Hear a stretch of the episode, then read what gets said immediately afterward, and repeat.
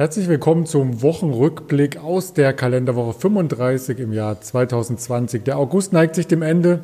Mein Name ist Andreas Bernstein von Traders Media GmbH und zusammen mit der LSX möchten wir noch einmal Revue passieren lassen, was alles geschehen ist. Und das Ganze natürlich auch streuen, streuen, streuen. Und für dich oder für Sie gilt liken, liken, liken und kommentieren. Insbesondere natürlich auf den Kanälen, wo wir zu sehen und zu hören sind bei Podigy dieser Spotify, bei den ganzen ähm, quasi Podcast-Formaten sind wir hier vertreten und natürlich auch bei Twitter, bei Facebook und bei Instagram und natürlich auch in der Facebook-Gruppe vom Orkan, vom Facebook-Trader, die ich hier an dieser Stelle recht herzlich grüße. Was ist in dieser Woche passiert? Coronavirus ist immer noch ein Thema. Weltweit sind wir bei 24,2 Millionen Infizierten. Das Ganze kann man über diesen Link hier auf einer sehr schönen Karte für die einzelnen Länder noch einmal abrufen. Das heißt, es wird weitere Hilfspakete geben, vermutlich auch in den USA,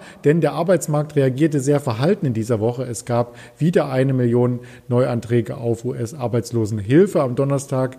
Das war auch so erwartet, aber das ist ein Stand, der natürlich weiter Besorgnis erregt und die Wirtschaft so ein wenig bremst, was man dem Aktienmarkt nicht entnehmen kann, denn der Aktienmarkt hat hier vor allem an den Technologiebarometern ein Rekordhoch nach dem anderen gezeigt. Auch der S&P 500 war wieder auf Allzeithoch. Nach langer Zeit hat er das Corona-Hoch oder das Hoch vor Corona hier überschritten. Der DAX gerade so die 13.000 behauptet jetzt zum Wochenausklang und das Ganze ist durchaus unterschiedlich zu betrachten, wenn man sich die Verbraucher anschaut in Europa. Also hier war ähm, Deutschland noch recht gut dabei, Frankreich auch, aber Spanien zum Beispiel sieht gar nicht so gut aus von der Verbraucherseite aus. Doch das möchten wir gemeinsam besprechen mit dem Kai in Düsseldorf. Guten Abend erst einmal an dich. Hallo Andreas, ich grüße dich. Ja, so ein langes Intro hier. Du warst sicherlich schon gespannt auf die nächste Folie, wo ich die Märkte zusammen skizziert habe und da wirst du garantiert keine Überraschung erleben, wenn wir hier ganz oben den Nasdaq sehen, der an der 12.000er Marke kratzt. Hatte sie gestern schon übersprungen, heute auch schon zwischenzeitlich insgesamt knapp vier Prozent plus, gefolgt vom S&P 500. Also das sind wirklich Märkte, die richtig gut laufen. Im Vergleich dazu der DAX weniger weniger gut, andere Märkte sogar im Minus in dieser Woche. Wie lässt sich denn das skizzieren, dieses Auseinanderlaufen? Ja, das ist, glaube ich, vor allem daher äh, kommend, weil das äh, beherrschende Thema diese Woche war diese Notenbank-Sitzung oder das Meeting äh, der Notenbanker äh, in Amerika, das Jackson Hole Meeting, das diesmal nicht in Jackson Hole, also in dem Ort in Wyoming stattfand, sondern virtuell. Aber das hat natürlich viel, viel mehr Input auf die amerikanischen Märkte, was äh, der Notenbankchef, äh, der Fed-Chef Jay Powell dort gesagt hat. Und zwar, ähm, wir hatten das in den Wochenvideos auch schon mal kurz angeschnitten. Es ging darum, dass die Fed sich verabschiedet von einem starren Inflationsziel und stattdessen nun eine, ein asymmetrisches Inflationsziel erreichen möchte. Was heißt das genau? Ähm, bisher war es immer so, dass die FED gesagt hat, wir möchten die Inflation bei zwei Prozent halten. Nun ist es so, dass quasi ein gleitender Durchschnitt über die Inflationsrate gelegt wird und äh, geschaut wird, ob in einem gewissen Zeitraum diese zwei Prozent eingehalten werden. Jetzt hatten wir einige Jahre mit, einem, äh, mit einer Inflation deutlich unter zwei Prozent. Das heißt, im Umkehrschluss äh, würde die FED auch bereit sein, die nächsten Jahre eine Inflation über zwei Prozent in Kauf zu nehmen. Warum hat das äh, Einfluss auf die Märkte? Weil damit zu rechnen ist durch diese ganzen Hilfspakete, dass die Inflation wieder ansteigen könnte also durch diese ganzen, äh, durch das ganze Notenbankgeld, das gedruckt wurde, das in den Markt gesteckt wurde, dass dadurch die Inflation ansteigt und die normale Reaktion der Notenbank ist dann auf steigende Inflation mit steigenden Zinsen zu reagieren. Da hat jetzt Jay Powell gesagt, das äh, ist nicht unbedingt notwendig oder das wird nicht unbedingt äh, der Fall sein äh, ab jetzt sozusagen, sondern ähm, die Zinsen werden weiter niedrig bleiben, was wiederum dann äh, die Aktienmärkte weiter treibt. Äh, man sieht es auch im Euro-Dollar. Der Dollar ist relativ schwach geworden klar, wenn die Zinsen weiter niedrig bleiben, ähm, wir haben ja schon seit einiger Zeit diese Tendenz, dass der Dollar im Vergleich zum Euro schwächer wird. Ähm, du hast es auch in deiner Folie äh, kurz beschrieben. Auch das hängt mit, den, mit der geänderten Zinspolitik der FED zusammen. Und ja, also Aktien werden wohl weiter gefragt bleiben und vor allem ähm, hat das natürlich einen größeren Einfluss auf die amerikanischen Aktien als auf die europäischen. Ja, Jackson Hole gibt es ja nun schon seit mehr als 20 Jahren und damals hat Alan Greenspan hier noch mit atemberaubenden Reden für Furore an den Finanzmärkten gesorgt und nach und nach natürlich alle anderen Notenbankchefs, aber das sind natürlich nicht nur die Notenbanker dort versammelt in der Nähe der Rocky Mountains. Ähm, der Ort ist übrigens bewusst gewählt, weil man sich dort in Ruhe austauschen kann. Also in New York oder in London oder in Frankfurt wäre das womöglich gar nicht möglich. Deswegen ziehen sich Notenbanker und andere Größen aus ähm, der Finanz Szene dort ein wenig zurück, um darüber zu debattieren, wie es weitergehen könnte. Und du sagtest es ja schon, ähm, der Dollar wurde ein wenig geschwächt und das half den US-Aktien und äh, hat ein wenig den DAX hier eingetrübt. Wenn wir uns den DAX anschauen, mittelfristig ist er zwar wieder über der 13.000 gelandet, doch so eine richtige Bewegung, so ein richtiger Impuls kam diese Woche nicht zustande, oder? Ja, wir hatten Anfang der Woche einen Impuls nach oben. Da sind wir, glaube ich, von 12,7, so war, glaube ich, das, äh, der Schlusskurs am Freitag über die 13.000 Marke gesprungen und dann äh, bis zur Wochenmitte, Mittwoch, äh, über, den, äh, über der 13,2 sogar gewesen. Und dann ist es aber wie so häufig die letzten Wochen, dass es mit einem starken äh, Wochenauftakt beginnt und dass es dann so ein bisschen abbröckelt. Also es ist sicherlich ein bisschen, äh, ein bisschen dünnerer Handel als äh, noch vor ein paar Wochen. Ähm, das ist aber auch mal nicht ganz so verkehrt, ehrlich gesagt. Also mal ein bisschen Ruhe in die, äh, in die Märkte kommen zu lassen, die Wohler mal ein bisschen rauskommen zu lassen. Ähm, das ist vielleicht mal auch ein bisschen entspannt und es passt auch, kommen wir nachher nochmal kurz zu, äh, passt auch ein bisschen zur Jahreszeit, dass im Sommer äh, ein bisschen weniger Volatilität ist als ja, in den anderen Jahreszeiten. Das stimmt natürlich. Und zwar auch die erste Woche in diesem Monat. Der Monat neigt sich dem Ende, aber es war die erste Woche, wo es an keinem Handelstag mehr Schwankungsbreite als 200 Punkte gab. Also es war durchaus mal kurz sporadisch, meistens in der ersten Handelsstunde volatil und danach ebbte das Ganze so ein Stück weit ab. Was insgesamt natürlich nicht abebbte, das war die Kauflaune im Nasdaq. Und da haben wir uns den Nasdaq Composite einmal mitgebracht. Vorhin schauten wir auf den Nasdaq 100 Index, der über 12.000 steht und der Composite Steht noch ein Stück weit darunter, aber es ist wirklich beeindruckend, wie seit dem letzten Hoch, und das war das damalige Allzeithoch Ende Februar, bevor Corona in unser Visier geriet, ähm, die Märkte hier nochmal eins drauflegen konnten. Ja, genau, richtig. Die Nasdaq ist äh, sicherlich auch ein, also die, die Werte aus dem Nasdaq sicherlich auch ein äh, großer Profiteur der äh, Nullzinspolitik, weil ähm, ja, diese Wachstumswerte, das hatten wir letztes Mal äh, kurz besprochen, Wachstumswerte, ähm, eher so Technologiewerte, die äh, Gewinne in der Zukunft versprechen. Dann gibt es dieses Discounted Cash äh, Flow Modell, wo dann äh, zukünftige Gewinne abdiskontiert werden mit dem aktuellen Zinssatz. Wenn der null ist, dann sind die zukünftigen Gewinne wesentlich mehr wert äh, heute als, äh, als wenn, der, wenn der Zinssatz höher ist oder wenn wir wieder äh, ja, steigende Zinsen haben. Das wiederum führt dann dazu, dass die Bewertungen für die Technologieaktien oder für, die, für viele Werte aus dem Nasdaq allein schon durch den niedrigen Zins ähm, weiter in die Höhe getrieben werden, was sicherlich auch ein Grund ist, warum die Nasdaq so fest ist äh, aktuell. Ähm, und also ein Grund ist es. Ne? Es gibt natürlich auch noch weitere Gründe, wie dass sie halt auch tatsächlich viele äh, Nasdaq äh, finden, die die wirklich der Profiteur sind oder die von dieser Covid-Krise äh, profitieren, dass äh, Geschäftsaussichten sich verbessern. Ähm, dieser Hang zur Digitalisierung ist äh, ungebrochen und wird wahrscheinlich auch noch äh, einige Zeit anhalten. Ähm, von daher gibt es viele, viele Gründe, warum Nasdaq-Werte steigen und das sieht man auch in den Kursen.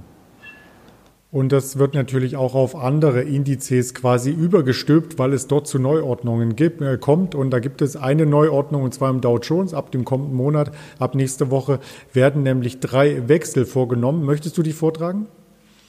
Ja, sehr gerne. Ähm, auch da hatten wir schon mal in der Woche kurz, äh, kurz drüber gesprochen. Der Daniel hatte das kurz ange, angemerkt. Äh, rausfliegen Raytheon, Exxon und Pfizer und reinkommen dafür Amgen, Honeywell und äh, Salesforce.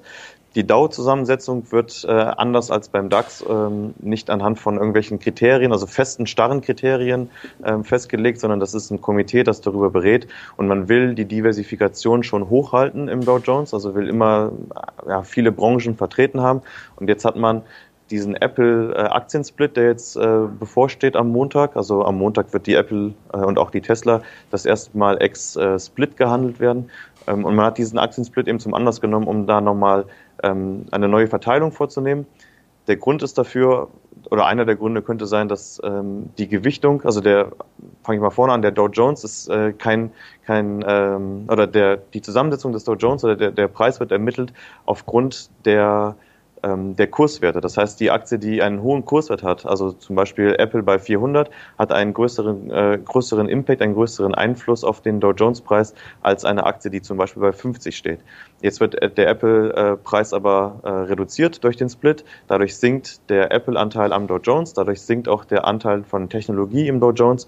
Und ähm, das war zum Beispiel der Grund, warum man sich dafür entschieden hat, Salesforce aufzunehmen. Wen hat es getroffen für Salesforce? Ist äh, Exxon rausgeflogen aus dem Dow Jones. Ähm, mit, äh, mit, mit Chevron hat man noch einen, äh, einen Wert aus dem Ölsektor vertreten. Ölsektor ist, äh, hat ein bisschen an Bedeutung verloren, deswegen äh, ist man hier zufrieden mit einem Wert aus dem Öl Ölbereich und das ist dann Chevron. Ähnliches Beispiel kann man äh, sehen bei, bei Pfizer zum Beispiel. Die sind aus dem, äh, aus dem Dow Jones geflogen, weil es mit Johnson Johnson noch einen weiteren Wert aus der Pharmabranche gibt. Wo man nicht vertreten war bisher, war in der immer wichtiger äh, werdenden Biotechnologie. Deswegen ist Amgen in den, ähm, in den Dow Jones aufgestiegen und Raytheon, ja, ja, die hat's getroffen. Ähm, ja, weil sie ein bisschen Opfer der Fusion geworden sind, die mit United Technologies äh, stattgefunden hat. Ähm, und da wurden weitere, äh, äh oder da wurden ähm, Geschäftsbereiche ausgesponnen, zum Beispiel Otis, die Aufzugssparte von United Tech, die wurde ausgesponnen und äh, auch an die Börse gebracht. Und Raytheon an sich ist im Prinzip nur noch ähm, ja, der Aerospace, also Flug, äh, das, das Fluggeschäft, äh, was übrig geblieben ist und so ein bisschen äh, so diese, diese äh, Verteidigungs, äh, das Verteidigungsgeschäft. Und da ist mit Boeing halt auch schon ein Wert im Dow Jones relativ stark vertreten. Ähm, und von daher hat man sich da entschieden, ein bisschen mehr gesamte Industrie mit Honeywell abzudecken, als noch einen speziellen äh, ja, Sektorplay aus dem Aerospace-Bereich. Man geht da auch ein Stück weit mit der Zeit. Exxon war jetzt das älteste Mitglied im Dow Jones. Ganze 92 Jahre war es hier ähm, im Index gelistet, also quasi länger als wir beide an der Börse aktiv sind, knapp drüber. Aber ähm, da muss natürlich auch der Zeitgeist hier ein wenig Einzug halten im Dow Jones. Und mittlerweile ist Salesforce, was hier als erstes genannt wurde und was wir uns gleich nochmal gesondert anschauen möchten, mehr als 10 Milliarden mehr wert als ExxonMobil. Was kannst du uns zu dem Unternehmen Unternehmen noch berichten? Ja, Salesforce hatte eine ganz heiße Woche hinter sich. Auch da nochmal der Verweis auf das Wochenvideo. Daniel hatte auch kurz über Salesforce gesprochen, die nämlich am Dienstag mit Zahlen kam. Ähm, und die Zahlen waren so bombastisch, dass wir, äh, dass wir das nochmal ein bisschen mehr im Detail beleuchten äh, wollten. Und zwar, welcher Bereich oder in welchem Bereich ist Salesforce aktiv? Äh, man nennt es CRM oder Customer Relationship Management. Ähm, Salesforce bietet eine cloudbasierte Software an, wo Unternehmen ähm, jede Art von Kundenkontakten dokumentieren können. Sie können dort Chatverläufe speichern, sie können dort ähm, Anrufe äh, mitschneiden und hinterlegen und äh, im Prinzip die ganze Kommunikation mit Kunden und auch äh, Auswertungen über, über äh, ja, Geschäftserfolge durch äh, Marketingaktionen und so weiter und so fort. Das können Sie alles in diesem in dieser äh, cloudbasierten Software ablegen. Und ähm, das Schöne bei Salesforce ist, diese, dieses Programm ist ganz normal über den Browser zu nutzen und ähm, ja, ist deswegen auch von zu Hause aus nutzbar. Also man, man kann sich einfach, äh, man braucht nur eine Internetverbindung, man kann sich einloggen und schon hat man dieses, das komplette, quasi die, die komplette äh, Kundenbeziehung vor sich. Und ähm, für, für, diese, äh, für diesen Service zahlen Unternehmen äh, Gebühren, zahlen ein Abo-Modell. Das richtet sich immer an die Anzahl der Mitarbeiter des Unternehmens, die bei Salesforce ähm, ja einen Account bekommen sollen. Das äh, ist zu einem relativ erschwinglichen Preis möglich. Das kostet, fängt glaube ich an bei 25 ähm, Euro pro, pro Mitarbeiter pro, ähm, ja, pro Pro, äh, genau, pro Mitarbeiter pro Monat, so, jetzt habe ich die Kurve wieder gekriegt. Äh, das ist das eine Modell und das andere Modell, und das ist noch äh, auch super spannend gewesen, ähm, oder, oder, der andere Bereich von Salesforce ist äh, die Plattform work.com, also work.com. Das haben sie jetzt in der Covid-Krise äh, gelauncht, dieses Produkt. Das ist eine, eine Plattform, die Unternehmen und Kon äh, Kommunen dabei helfen soll, nach der Covid-Krise oder während dieser Covid-Krise wieder den Betrieb äh, heraufzufahren. Was kann man dort machen? Unternehmen können dort Schichtpläne äh, erstellen, die können Gesundheitsdaten erfassen der Mitarbeiter, die können aktuelle Corona-Fallzahlen für ihre Region einsehen und daraus vielleicht Schlüsse ziehen. Ähm, man kann auch äh, Kontaktnachverfolgung sichern über work.com. Ähm, Kommunen können ähm, Notfallpläne ähm, dort erstellen und äh, für alle für alle möglichen Notfälle sich sich rüsten und ähm, naja, das war halt eine Plattform, die jetzt ins Leben gerufen wurde während der Corona-Krise und die äh, super schnell gewachsen ist. Ist, äh, glaube ich, das äh, schnellst wachsende Produkt in der ganzen Salesforce-Familie aktuell. Ähm, ja, und auch da ist es so, dass, es, dass, äh, dass die Gebühren wieder per Abo ähm, zu entrichten sind, also auch wieder pro User, pro Monat. Also auch hier wieder ein Abo-Modell. Ähm, auch das fängt bei einem relativ kleinen Preis an so dass die Hemmschwelle, das vielleicht abzuschließen, gar nicht so hoch ist. Und man sieht ganz klar, dass es hier, ein, äh, dass es sich hier um so ein, ähm, ja, wie man das so gerne hat, mittlerweile ein skalierbares Geschäftsmodell handelt. Ähm, die, die Umsatzsteigerungen für Salesforce kommen dabei aus zwei, aus zwei Bereichen. Zum einen können sie neue Kunden gewinnen und da, da eben äh, ja, neue, neue User gewinnen. Aber auch wenn die Unternehmen, die schon bereits Kunde sind, neue Mitarbeiter einstellen, für die wiederum Salesforce-Accounts benötigt werden, steigert das wiederum den Umsatz bei Salesforce. Und äh, genau das war wahrscheinlich so ein bisschen der, das, das kleine Haar in der Suppe äh, in diesem Jahr bisher bei Salesforce. Ähm, sie hatten nämlich die Prognose zurückgekommen, äh, zurückgenommen nach der äh, oder während der Covid-Krise. Und es gab halt immer so die Sorge, was ist, wenn Kunden äh, insolvent gehen oder wenn ähm, Neueinstellungen verschoben werden aufs nächste Jahr oder auf äh, sogar vielleicht sogar noch weiter weg, ähm, werden dann Umsätze einbrechen bei Salesforce. Ähm, und deswegen ist diese äh, oder ist die Aktie nicht ganz so stark gelaufen wie andere Tech-Werte. Also wenn man sich das äh, anschaut, ähm, jetzt vor dieser Woche hat äh, Salesforce zwar das Vor-Corona-Niveau wieder erreicht, aber sie ist nicht darüber hinausgekommen. Und ähm, im Vergleich zu anderen Tech-Werten ist das schon eine relativ deutliche Underperformance. Das hat sich jetzt allerdings diese Woche dramatisch verändert. Ähm, Mark Benioff, der CEO, auch sehr charismatischer Typ, der hat bombastische Zahlen vorgelegt. Äh, Umsatz im zweiten Quartal stieg um 29 Prozent. Ähm, Gewinn hat sich, äh, hat sich vervielfacht, äh, war auch äh, viel, ein Vielfaches über den äh, Erwartungen der Analysten. Umsatz war ebenfalls, äh, oder die Umsatzerwartung der Analysten wurde ebenfalls deutlich übertroffen. Umsatzprognose wurde angehoben für dieses Jahr auf 20 Milliarden ähm, US-Dollar. Sie haben im äh, abgelaufenen Quartal das erste Mal über 5 Milliarden ähm, Umsatz gemacht. Das äh, war auch ein Meilenstein, der erreicht wurde. Das nächste Ziel wurde auch schon formuliert. Ähm, äh, bis 2024 rechnen Analysten damit, dass der Umsatz auf 30 äh, Milliarden US-Dollar steigen kann. Sie wollen weitere Zukäufe machen. Auch da war Salesforce bisher sehr erfolgreich. Sie haben Tableau Software übernommen oder MuleSoft ähm, die sie jetzt auch zum Beispiel Tableau ist äh, sehr stark eingebunden in diese Work.com-Plattform. Äh, also auch da sind sie sehr erfolgreich gewesen.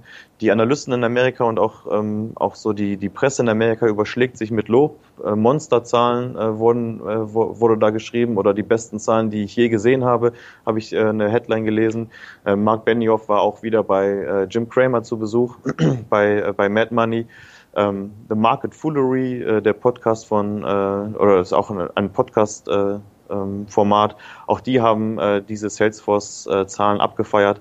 Ja, und Salesforce selber ist ähm, am Mittwoch, das ist witzig, weil am Mittwoch kam auch Mittwoch, äh, nee, Moment, Dienstagmorgen kam auch die Nachricht, dass, ähm, dass Salesforce in den Dow Jones kommt. Daraufhin ist die 3% gestiegen. Am Dienstagabend nachbörslich kamen dann die Zahlen. In, dem ersten, in der ersten Bewegung hat äh, Salesforce da ungefähr 15% gewonnen. Ähm, am Mittwoch dann, am, also am nächsten regulären Handelstag, haben sie sogar bis zu 25 Prozent äh, ja, dazu gewonnen. Insgesamt diese Woche also mit über 30 Prozent im Plus. Und normalerweise kennt man ja solche Kursgewinne nicht von so großen Unternehmen, sondern das sind dann eher Unternehmen, die in einer Krise sind und auf einmal überraschenderweise gute Zahlen melden oder sowas. Und ähm, ja, also ich hatte persönlich das Gefühl, dass hier der Markt ein bisschen was aufholen wollte und vielleicht ein bisschen verkannt hat, wie gut gut äh, Salesforce eigentlich äh, die Covid-Krise für sich nutzen kann.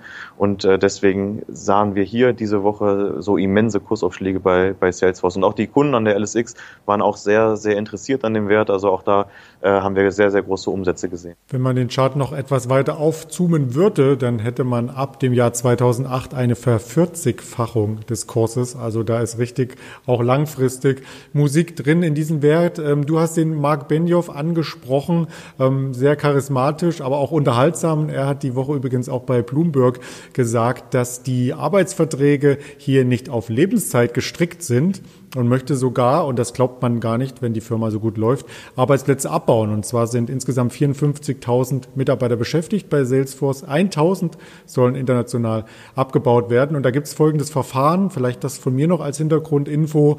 Ähm, die Mitarbeiter haben 60 Tage Zeit, um sich in anderen Abteilungen zu bewerben.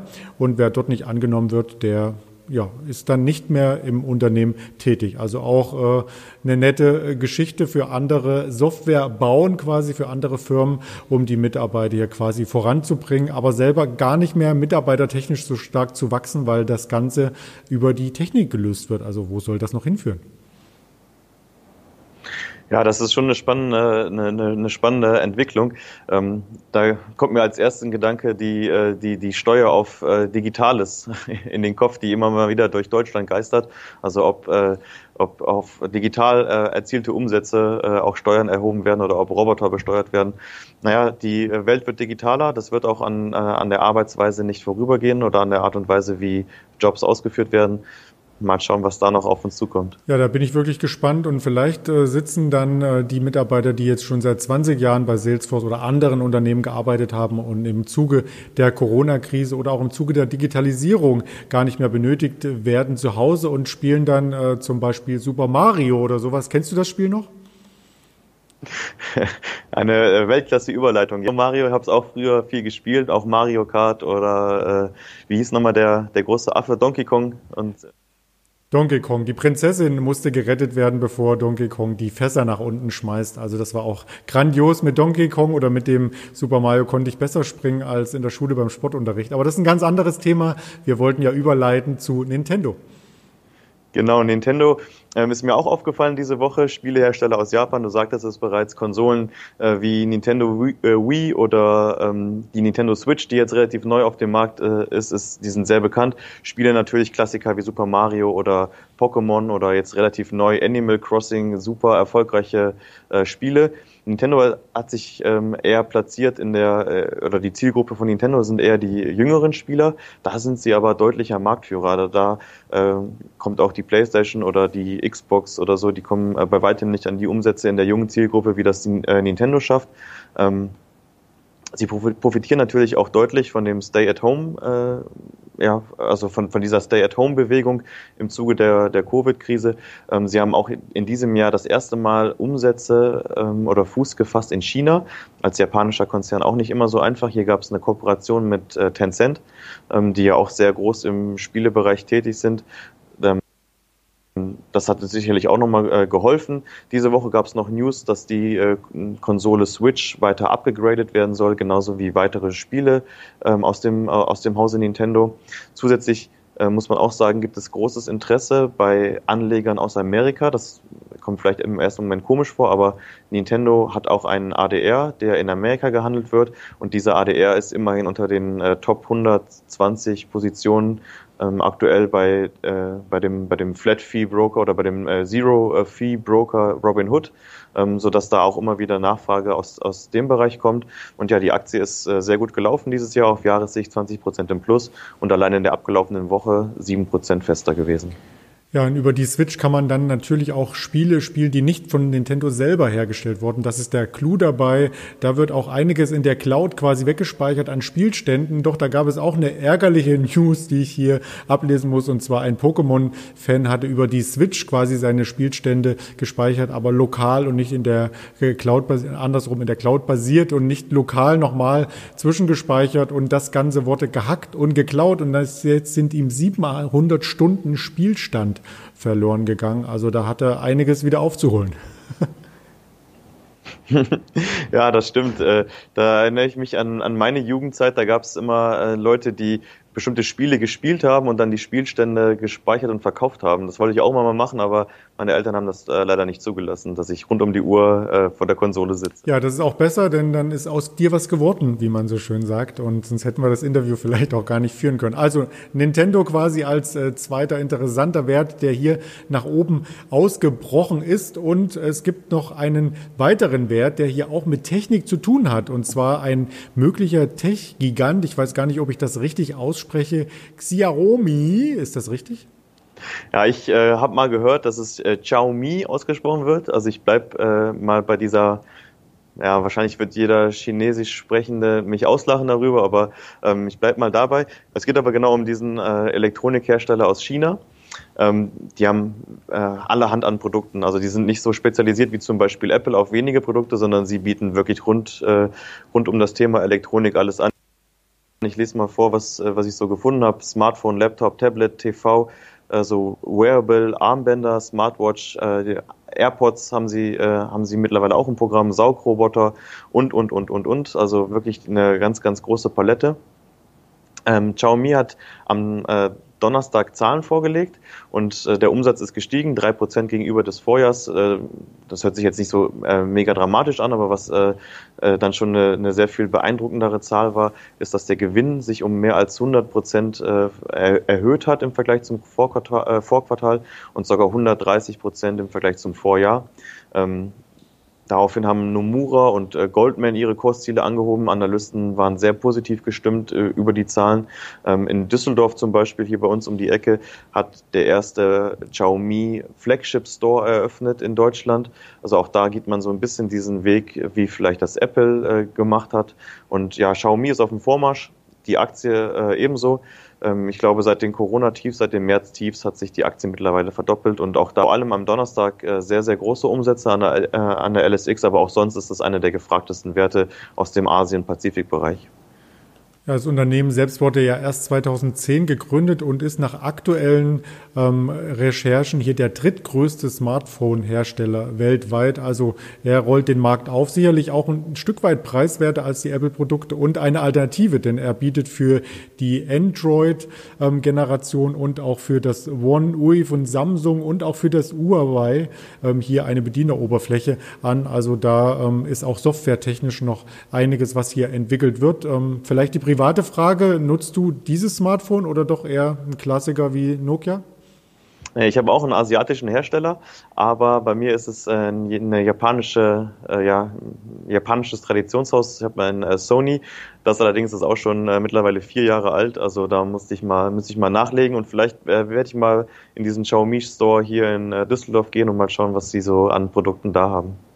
Und wenn es zu Recherchezwecken für unser nächstes Video ist, geht da gerne mal rein, bring ein paar Erfahrungen und Geräte mit. Wir sind gespannt drauf. Gespannt darf man auch sein, wenn das öffentliche Leben wieder hier äh, Fahrt gewinnt. Also wenn die Corona-Zeit beendet ist, wenn man mit seinem Smartphone auch von der Couch aufsteht und quasi das öffentliche Leben so ein Stück weit äh, wahrnimmt und aufzeichnen kann. Und da gibt es natürlich mehrere Dinge, die man nach der Krise tun kann. Zum Beispiel Events und Konzerte besuchen, oder?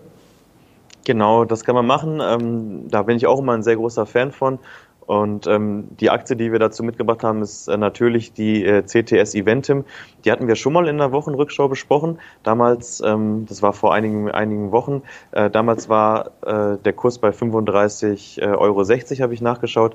Ähm, damals hatten wir gesagt, dass sie dass es noch nicht wirklich klar ist, wann denn wieder Veranstaltungen stattfinden können oder wann Konzerte wieder stattfinden können. Und äh, da war eigentlich der Ausblick eher so ein bisschen verhaltener, ein bisschen negativer.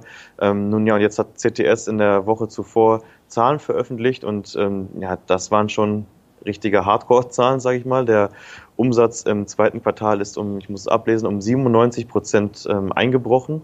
Also quasi fast nichts an Umsatz äh, da gewesen. Ähm, es gab einen Verlust von äh, 48 Millionen Euro. Dagegen hatte man im Vorquartal oder im, äh, im, Quartal des Vorjahres noch einen Gewinn von 25 Millionen ähm, Euro. Dennoch war Klaus-Peter Schulenberg, der Vorstand und äh, Gründer von äh, CTS, äh, zuversichtlich, hat gesagt, wir werden gestärkt aus dieser Krise her. Erste Veranstaltungen deuten sich schon an oder sind beziehungsweise wurden auch schon wieder durchgeführt. Ähm, es gibt auch einige Veranstaltungen, wie zum Beispiel Rock am Ring, die versichert sind. Also da ähm, bleibt CTS Eventim nicht auf den Kosten sitzen, sondern äh, hat sich gegen das Risiko versichert. Ähm, weiter wird trotzdem keine Prognose gegeben. Ähm, nach solchen Zahlen rechnet man eigentlich damit, dass die Aktie nochmal deutlich verliert. Aber an der, hatten wir letztens mal schon mal äh, so, einen, so einen klugen Spruch, an der Börse ist alles möglich, auch das Gegenteil. Ähm, und ja, CTS ist äh, nach den Zahlen und dann so im Nachklang auch in der, in der abgelaufenen Woche eigentlich jeden Tag im Plus gewesen. Mittlerweile seit den Zahlen äh, circa 12 Prozent im Plus.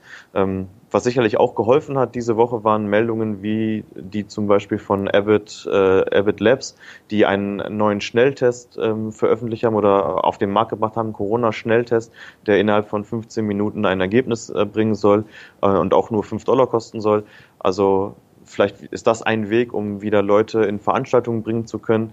Ähm, und unter anderem, was auch noch geholfen hat, sind natürlich immer wieder diese Meldungen über den Impfstofffortschritt. Also mittlerweile ähm, geht, gehen eigentlich viele davon aus, dass es in diesem Jahr noch eine Zulassung der FDA gibt äh, für einen der im Moment, äh, glaube ich, drei äh, Kandidaten im Rennen, die in der Phase 3 sind. Goldman hat auch gesagt, dass sie zum Beispiel Goldman hat gesagt, dass sie fest damit rechnen, dass zum äh, Jahresende das erste Produkt schon auf den Markt äh, kommen wird. Ähm, was das dann, also das wird natürlich für Fantasie in der Aktie sorgen, was es dann so wirklich äh, am Ende des Tages bedeutet. Ähm, für uns Konzertbesucher, sage ich mal, oder Veranstaltungsbesucher, das muss man mal abwarten, also ab wann man das wieder regelmäßig und auch wie gewohnt ähm, ja, besuchen kann, weil selbst wenn ein Impfstoff auf dem Markt ist, dann gibt es erstmal den Verteilungskampf, dann ja, jeder will dann diesen Impfstoff haben. Die Produktion äh, muss erstmal dann anlaufen. Und selbst wenn es dann ein, eine äh, Rationierung gibt von Impf Impfdosen und dann auch Deutschland äh, zum Beispiel, ähm, welche, welche auf Lager äh, hat oder welche ordern kann, dann ist auch noch die Frage, wer wird zuerst geimpft. Das sind ja, wenn man vernünftig ist, wahrscheinlich eher äh, Risikogruppen und äh, chronisch Kranke und nicht in erster Linie der 20-jährige Konzertbesucher oder äh, Rock am Ring Gast, sondern das werden dann eher Leute sein, die wirklich, ähm, ja, wirklich ja, hart betroffen sind, beziehungsweise äh, wo eine Covid-Erkrankung äh, wirklich schlimme Folgen haben kann und von daher glaube ich nicht, dass man so schnell wieder diese Konzerte und Veranstaltungen erlebt, wie man das noch vor einem Jahr getan hat. Ähm, nichtsdestotrotz, an der Börse wird auch die Zukunft, oder wird eigentlich nur die Zukunft gehandelt und wenn es da diesen Schimmer am, am Horizont gibt, dann äh, springen die Aktien an das hat man diese Woche bei CTS gesehen. Man hat auch eine größere Umfrage unter den Kunden von CTS Eventim gestartet und da gaben 75 Prozent der Befragten an, binnen vier Monaten nach der Corona-Einschränkung wieder eine Live-Veranstaltung besuchen zu wollen. Mehr als 80 Prozent der Teilnehmer begrüßten auch die Gutscheinlösung, die gesetzlich verankert ist. 85 Prozent Prozent wollen die Gutscheine für eine andere als die ursprüngliche Veranstaltung einlösen. Aber Einlösung und 90 Prozent der Befragten äh, möchten auf alle Fälle wieder teilnehmen, also vermissen diese ganzen Veranstaltungen. Also insofern bist du nicht alleine. Ähm, die nächste Veranstaltung, die nicht von CTS im Wendim ist, ist übrigens äh, die Anti-Corona-Veranstaltung hier in Berlin. Da weiß man noch gar nicht, ob sie stattfindet. Also das ist auch nochmal so eine politische Diskussion, ob äh, so eine Demonstration hier erlaubt ist. Da wollen wir gar nicht näher drauf eingehen, sondern wollen zum Monatsausgang eher noch einmal erfragen oder erforschen, wie könnte es denn im September weitergehen. Da gibt es ja ähm, spannende Prognosen und Saisonalitäten. Genau, du sprichst es an. Saisonalitäten hatten wir auch letztes Mal schon drüber gesprochen. Ähm, normalerweise ist, ich glaube, der September noch ein schwacher Monat, aber gegen Ende September, Oktober, November, Dezember, das sind dann die, äh, die starken Börsenmonate. Ähm, der September ist auf jeden Fall super interessant. Also es gibt sehr, sehr viele Punkte, die für Bewegung sorgen könnten. Es ist zum einen ähm, die erste FED-Sitzung nach Jackson Hole, also nach der Ankündigung, die wir vorhin besprochen haben, ähm, wird Jay Powell nun die erste, die erste Sitzung abhalten. Und auch da wartet der Markt gespannt äh, darauf, was denn jetzt äh, im Detail von der FED äh, zu erwarten ist in den nächsten, äh, in, in den nächsten Jahren. Ähm, dann gibt es immer noch dieses fünfte Wirtschaftspaket der USA, das noch nicht verabschiedet ist, was noch nicht durch den Kongress ist. Wenn das zum Beispiel beschlossen würde, würde das bestimmt auch nochmal für äh, Nachfrage und äh, ähm, ja, Kaufinteresse bei, äh, auf der Aktienseite sorgen. Ähm, wir haben die US-Wahl, die immer mehr in den Fokus rückt und auch da wird der Wahlkampf so langsam beginnen und natürlich äh, allem äh, oder über allem stehend äh, die Nachrichten rund um Corona, um Impfstoffe und so weiter und so fort. Also es bleibt wie immer interessant und spannend und äh, ich bin sehr äh, ja, sehr gespannt, was dann noch so auf uns zukommt im, äh, im September und aber auch im Rest des Jahres. Ja, das sind wir alle und werden auch auf den Kanälen, die ich eingangs hier schon einblendete, also Facebook, Twitter, Instagram, aber auch auf den Podcast-Kanälen hier immer wieder über das Marktgeschehen informieren. Aber nun wünsche ich erstmal dir, Kai, ein angenehmes Wochenende.